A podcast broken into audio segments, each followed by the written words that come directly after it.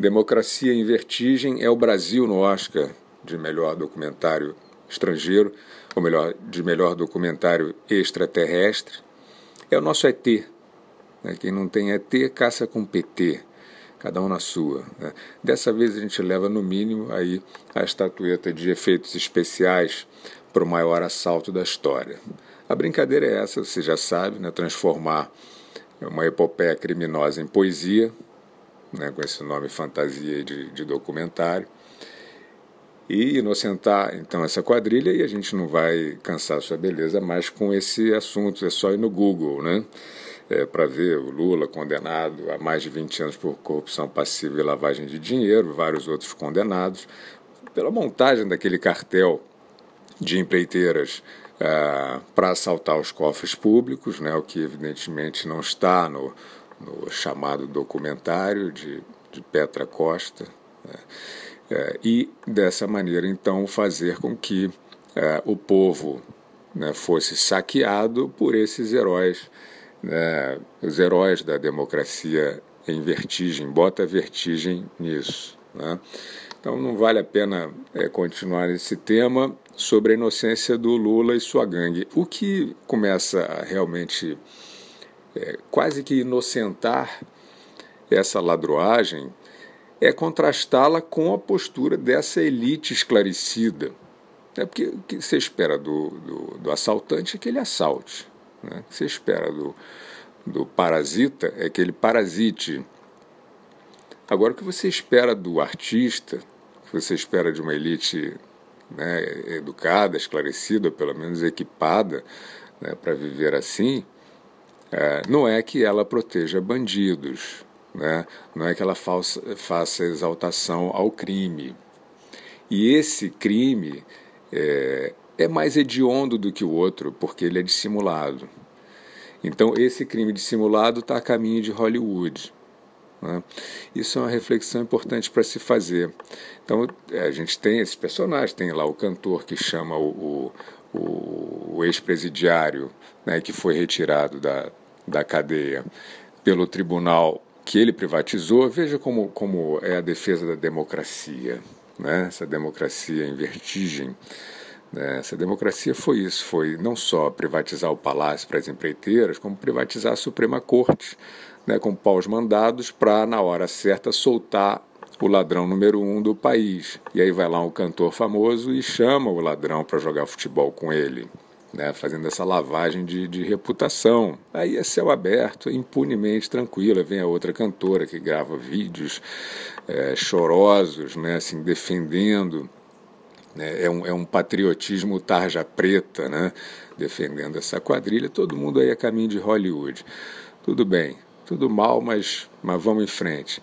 Agora, tem um outro aspecto que é o seguinte: a autora do documentário Democracia em Vertigem, Petra Costa, ela declara o seguinte, que o filme dela defende a democracia, essa democracia que a gente já descreveu aqui, é, e não só isso, ela diz que é uma, uma a, a indicação do documentário dela para o Oscar é, é um bom passo importante contra a escalada da extrema direita no mundo.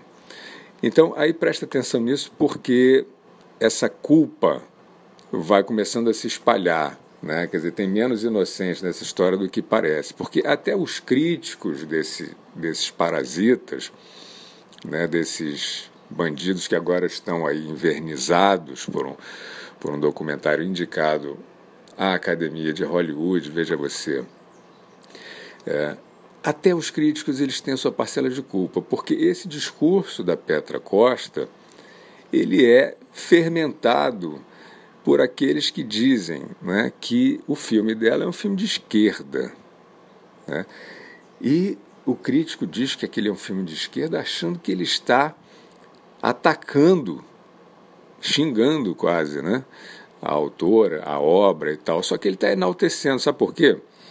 Porque é, a ideia de esquerda, a ideia original de esquerda, que é uma, uma doutrina burra, né, aquela, aquele socialismo da, os, os, princípios são bons, né? Igualdade, então, né? Quer dizer, teoricamente, igualdade de oportunidades, etc, etc. Até aí tudo bem. Mas você já sabe, aquela igualdade é, feita de forma autoritária, com supressão de liberdade, né, com um poder é, central mandando na vida de todo mundo. Então, a esquerda já é um conceito burro. Só que ela conserva né, como ideal, né, como, como conceito, enfim, uh, numa, numa região de propaganda, ela se conserva associada a altruísmo, a solidariedade, a consciência, né? a, enfim, a capacidade de você pensar na coletividade. Ela conserva isso. Então, existe um mercado gigante, multimilionário, para quem se diz de esquerda, você reparou? Olha em volta. Olha aí o streaming, olha aí os festivais de cinema, olha aí a, a epidemia de lições de vida a 1,99, né? E você aí chamando esquerdista, esquerdista, esquerdista. Então, assim, se você, você já viu que nem a doutrina original, socialista, esquerda, que já era burra, está sendo cumprida por essas pessoas que são capitalistas até a última raiz do, dos cabelos. Né? Essas pessoas são oportunistas, são hipócritas, são egoístas. Né? É um mercado milionário. Milionário. Quem é que vive como socialista? Repara aí. Ninguém. Mas é, existe, né, então, um, um mercado é, supostamente ah, virtuoso, politicamente correto, né, para esses produtos que são produtos demagógicos. Então não adianta o crítico dizer né, que isso, olha a esquerda dominando Hollywood, porque isso os condecora. Olha que coisa. Sabia disso? Então preste atenção. Isso os condecora.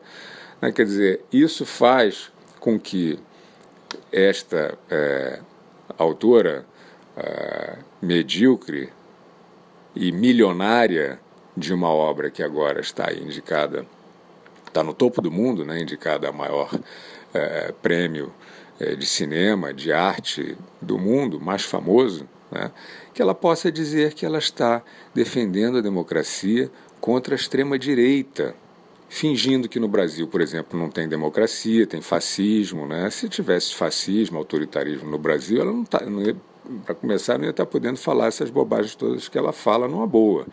E nos Estados Unidos a mesma coisa. Né? Então, o nome do jogo é hipocrisia. Não adianta ficar dizendo que é uma pauta esquerdista. Né? A esquerda é, é péssima, é tosca, é obtusa, mas nem esse ideal foi levado adiante por esses personagens que são apenas picaretas.